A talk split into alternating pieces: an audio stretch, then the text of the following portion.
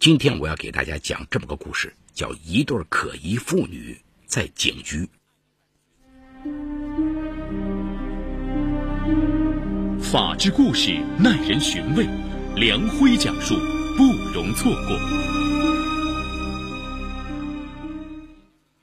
二零一四年四月十八号下午六点，此时本应放学归家的女孩芳芳一直没有回家。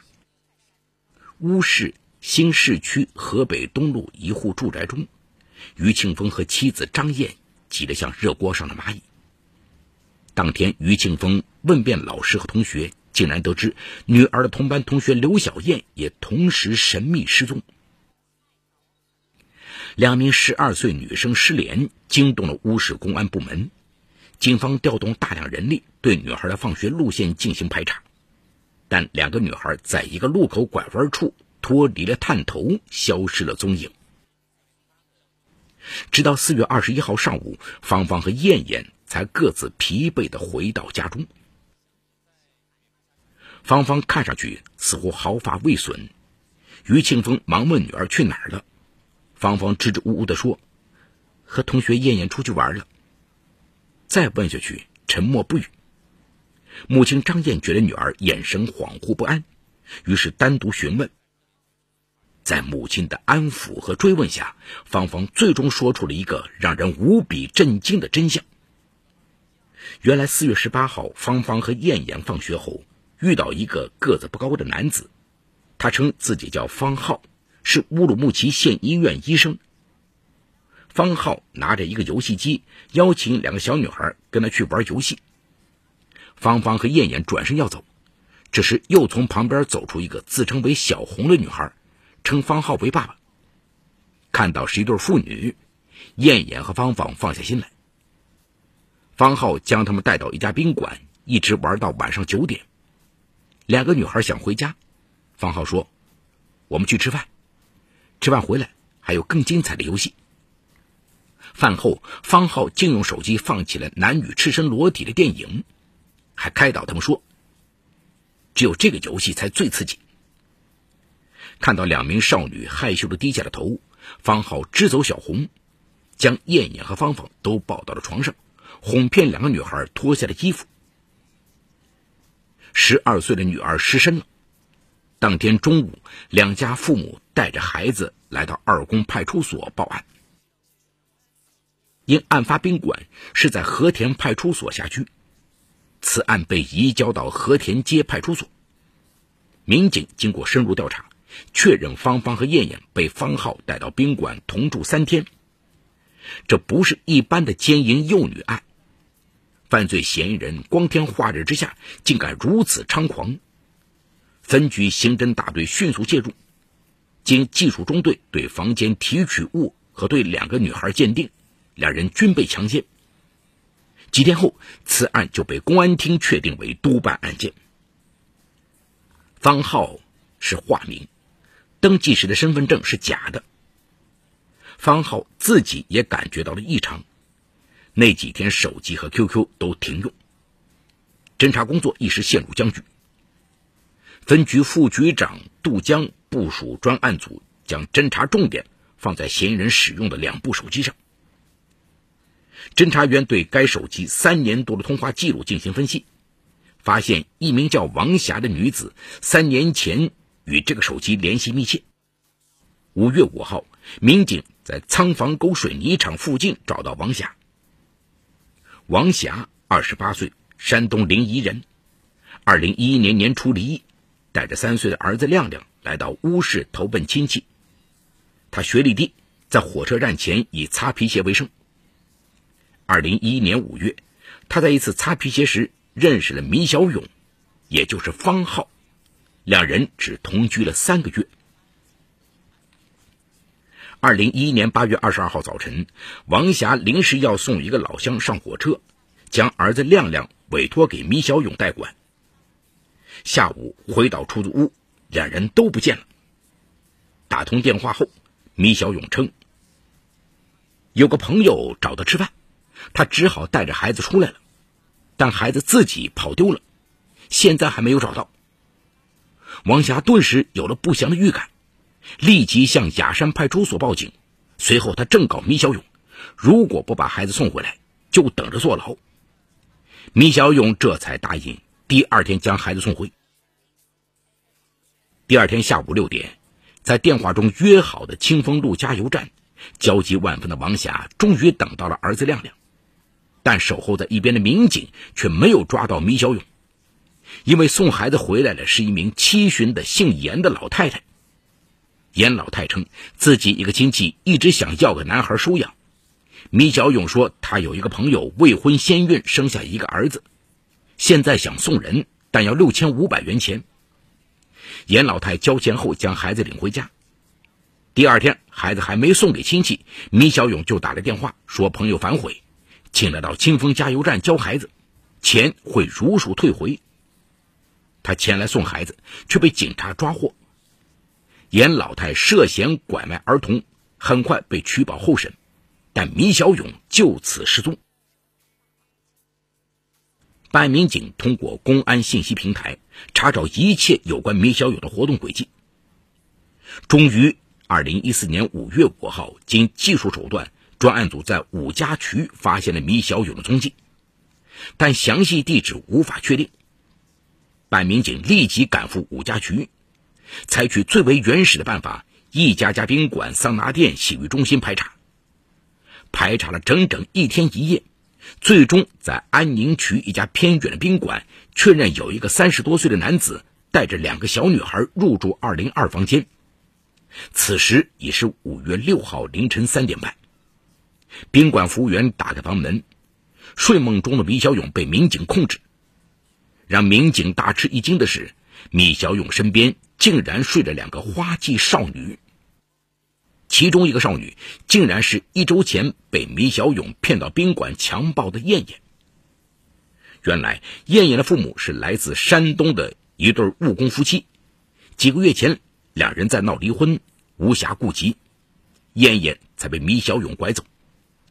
这几天，夫妻俩又在闹矛盾，燕燕无人监管，他竟然在 QQ 上联系上米小勇，被米小勇带到五家渠。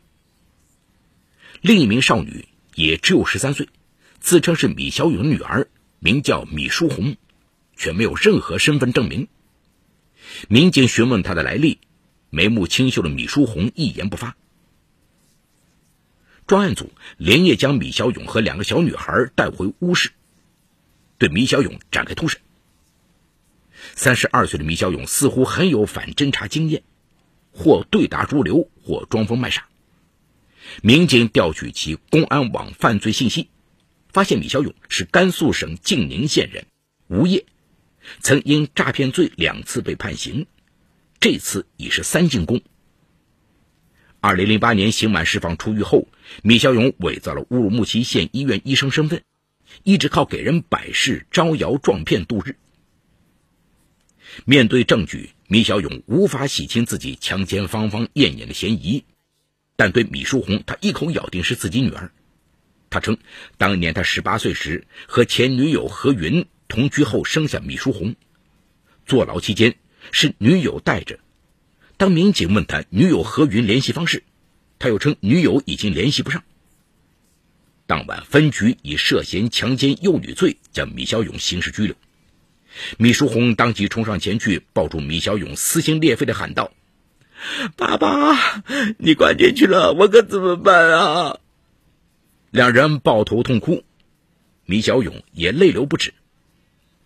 办案民警感到大惑不解，难道这真是一对父女吗？五月八号，DNA 鉴定结果出来，米小勇与米淑红并无血缘关系。对此检测结果，米小勇称，米淑红是其女友与前男友所生。当然与自己没有血缘关系。米小勇刑拘后被羁押在看守所，剩下孤零零的米淑红只好暂住在刑侦大队。几名民警担负起了照顾米淑红的重任，但米淑红一直心事重重、郁郁寡欢，极少说话。最终经请示上级领导，刑侦大队将米淑红安排到新疆女子攻读学校吃住。专案组将米小勇与一个线人关在一起，观察他的情况。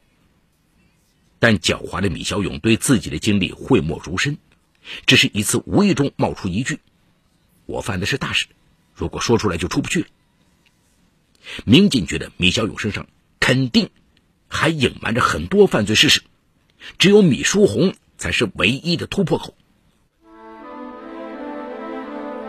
这里有情与法的冲突，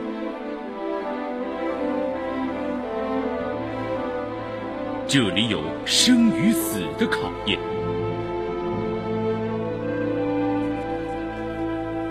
这里有爱与恨的交织，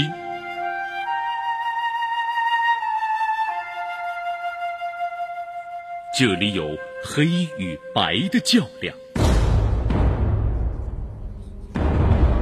法治故事。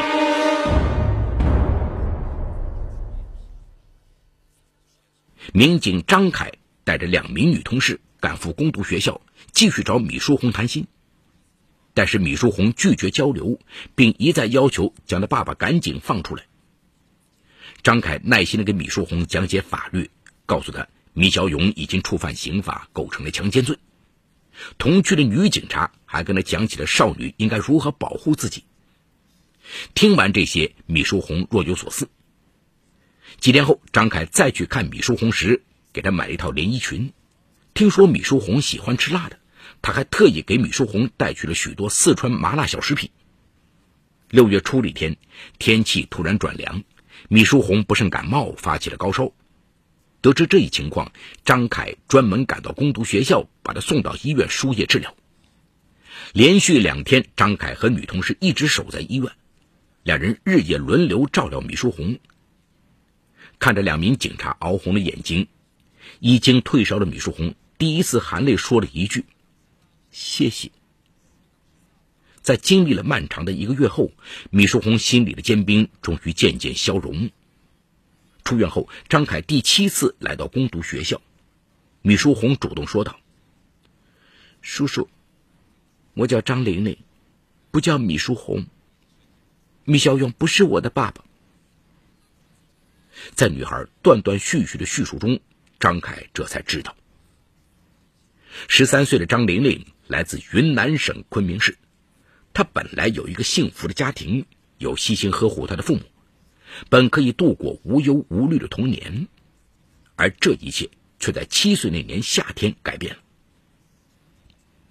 二零零八年六月，七岁的玲玲上小学一年级，父亲张成贵去成都老家看望病重的奶奶。一天，玲玲因为贪玩，考试没有考好，母亲一气之下打了玲玲几下。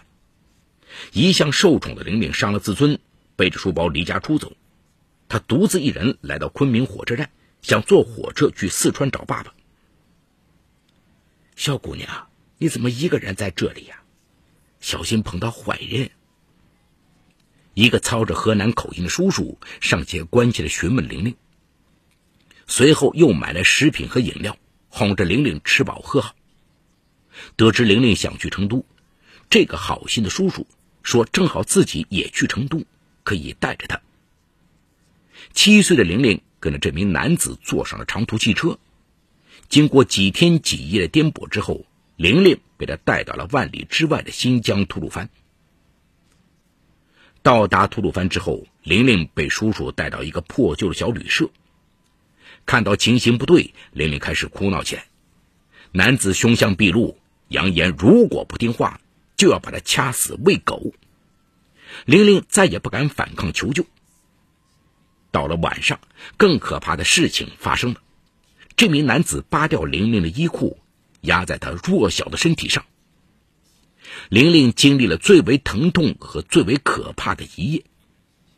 第二天早晨，年幼无知的她看到床上的斑斑血迹，却连哭都不敢哭。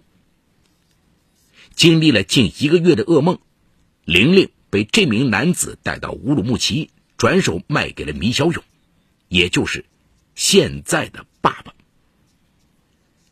玲玲认真的告诉民警：“米小勇对我挺好的，就是要让我叫他爸爸，而且不让我和别人接触，说如果别人把我拐走，就会杀了我，他就救不了我了。”玲玲所谓的好，就是与第一个拐骗的叔叔相比，米小勇给他吃饱穿暖，对他从不打骂。但是玲玲必须陪米小勇睡觉。玲玲并不知道发生关系的真正含义，慢慢的在这种屈辱的生活中习惯和麻木了。她听从米小勇的安排，不能交友，更不能上学，唯一能做的是和米小勇一起和他父女相称，帮他打掩护。由于玲玲在旁，米小勇在女生面前就增加了可信度。渐渐的，玲玲对此习以为常，甚至米小勇当着自己的面与其他女孩睡觉，麻木的玲玲也觉得没什么。二零一三年，玲玲不慎怀孕，米小勇领着她到一家简陋的个人诊所做了堕胎手术。有了玲玲的证言，米小勇很快供述了其拐卖玲玲、强奸玲玲的犯罪事实。随即，此案被公安部确定为打拐督办案件，民警开始帮助可怜的玲玲寻找亲人。可喜的是，事隔多年，玲玲仍清楚地记得自己的母亲，名字叫吉霞。张凯通过公安信息网查询系统，根据张玲玲的年龄。调出昆明市所有急性适龄女子的户口信息以及照片，共计有三十一人，全部用彩色打印机打印出来，带到攻读学校让玲玲辨认。事隔六年，玲玲奇迹般的一眼就认出了自己母亲的照片。专案组立即通过自治区公安厅打拐办与昆明警方取得联系，最终在昆明市五华区找到了玲玲的母亲吉霞。得知女儿找到了，吉霞配合昆明公安机关采集血样检验 DNA，很快通过比对确定了她与玲玲的母女关系。但当民警请他来认领孩子时，他却反应冷淡，称自己经济困难买不起车票，要求与孩子的父亲张成贵联系。而他与张成贵在孩子失踪的第二年就已经办理离婚手续。民警联系上张成贵，得知女儿有了下落。张成贵当即在电话中嚎啕大哭。原来，张成贵与吉霞结婚后，由于吉霞母亲常年住院，两人经常为生活问题发生争吵。疑心很重的张成贵后来竟然怀疑张玲玲不是自己的亲生女儿，他的怀疑加剧了夫妻矛盾，两人最终分道扬镳。民警这才理解了玲玲母亲对女儿被找到的冷淡态度。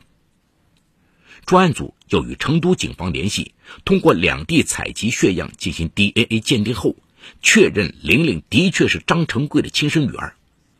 张成贵惊喜万分，马上购买机票赶到乌鲁木齐。二零一四年九月十七号上午，在沙区公安分局刑侦大队，张成贵终于见到了失散六年的女儿玲玲，父女俩抱头痛哭。这一幕让在场的民警无不动容。九月二十号下午，民警把张成贵和玲玲父女俩送上了回昆明的火车。玲玲露出了小女孩才有的纯真而甜美的笑容，依依不舍地与民警们告别。张成贵带着女儿玲玲返回昆明后，失而复得的女儿让张成贵和吉霞再续前缘，夫妻俩尽一切可能呵护着女儿，抚慰她这六年来所遭受的创伤。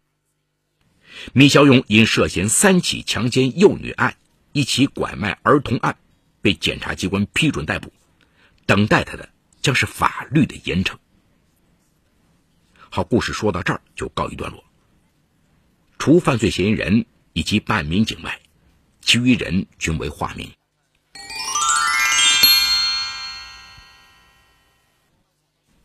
于芳、刘小燕和张玲玲。三个幼女的遭遇让人倍感心痛。虽然涉案的米小勇最终将接受法律最严厉的制裁，但他给几名幼女造成的伤害却难以抚慰。而故事中折射出的未成年人的性教育、安全教育缺失问题，也值得我们进一步反思。下面我们先从法律的角度来分析一下本案犯罪嫌疑人米小勇的行为。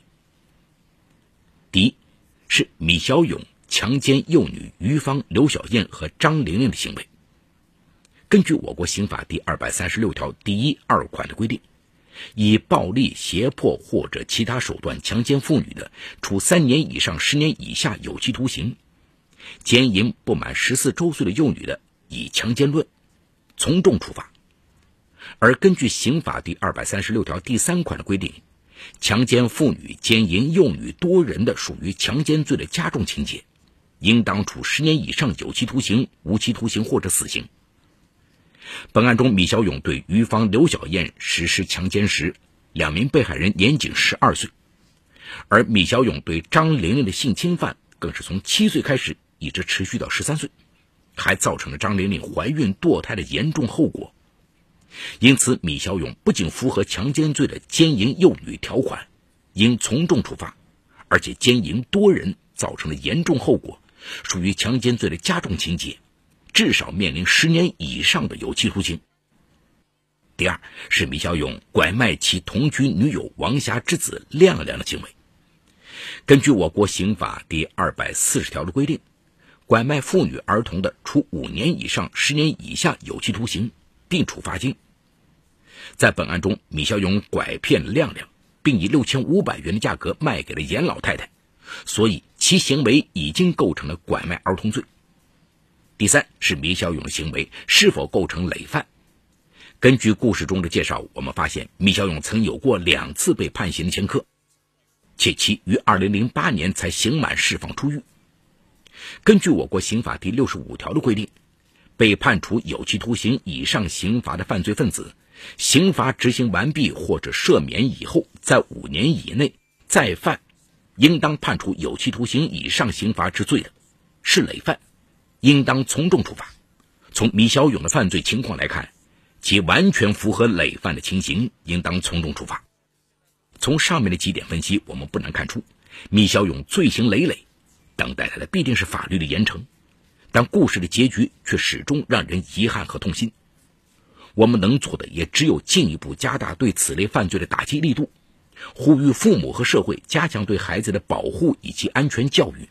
提高孩子的防范意识和防范能力，防止类似悲剧的发生。